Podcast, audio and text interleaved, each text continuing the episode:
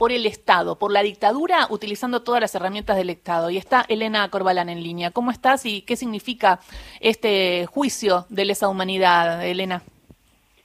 Hola, buen día, muchas gracias por esta comunicación. Eh, aquí para muchas personas este debate que se va a iniciar hoy en el Tribunal Oral Federal número uno de Salta contra Marco Jacobo Levín y otras dos personas es muy importante porque es una pelea que se viene llevando adelante desde hace ya muchos años, varios años, discutiendo si las detenciones o los secuestros, mejor dicho, de 22 personas que eran empleadas de la empresa La Veloz del Norte y las torturas que sufrieron en enero de 1977 fueron eh, parte de un delito común o fueron parte del plan sistemático de eliminación de personas.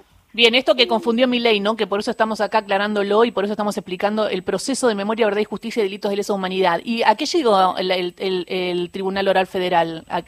bueno, esto, llegó hasta la Corte Suprema de Justicia, que dijo que se trata, que en todo caso eso se debe definir en el juicio eh, oral que se va a realizar ahora. Pero ya en otra causa anterior en la que fue condenado Levin por uno de estos empleados, que además era delegado de la Unión Tranviarios Automotores en la Veloz del Norte, Víctor Cobos, eh, la Corte Suprema ha dicho que se trató de delitos de lesa humanidad y confirmó la sentencia a 12 años de prisión de Levin. Bien, entonces, esto fue un delito de lesa humanidad, confirmó la prisión de Levin, y entonces, ¿y ahora qué, y ahora qué va a comenzar?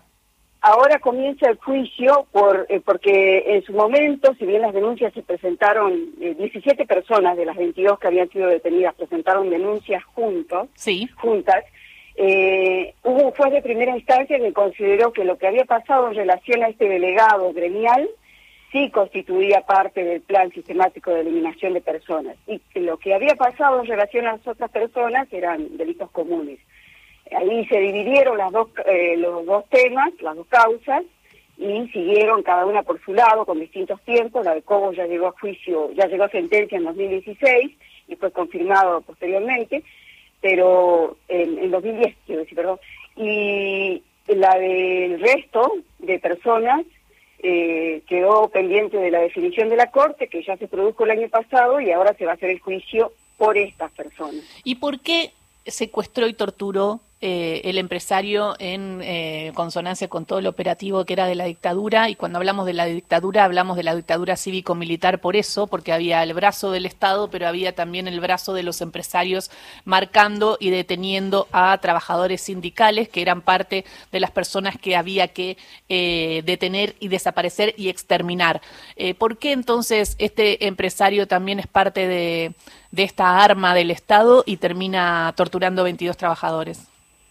Bueno, en la investigación se determinó, como sostenía la acusación eh, de, estas personas, que eh, quería acallar los reclamos gremiales, laborales que había en su empresa, y que para ello este, hizo una denuncia falsa contra estas personas, el delegado gremial y otras personas que estaban este, organizándose para reclamar mejoras salariales, entre otros aspectos, hizo una denuncia falsa eh, en la comisaría cuarta de la ciudad de Salta, donde existió en la dictadura un centro clandestino de detención y torturas, y con esa estructura de la policía de la provincia de Salta salieron a secuestrar a estas personas, eh, hicieron allanamientos, las llevaron a la comisaría cuarta y ahí las torturaron para que confesaran un delito que no existía. Este, Tremendo, muchísimas gracias. Me tengo que ir al informativo, pero queríamos marcar este, este juicio de, de, lesa humanidad que está empezando y queríamos dar un poco esta radiografía de los derechos humanos para que no se digan mentiras, porque hay cosas en las que no se pueden volver a, a rediscutir, porque son parte y están probadas en la justicia. Y me parece que eso es muy importante y esta justicia está trabajando ahora en Salta en este caso de lesa humanidad. Gracias, Elena, y estamos en contacto. Por nada, hasta Beso grande. Elena Corbalán, periodista de Salta, explicándonos el comienzo de este juicio de delitos de lesa humanidad. 11 de la mañana llegan las noticias.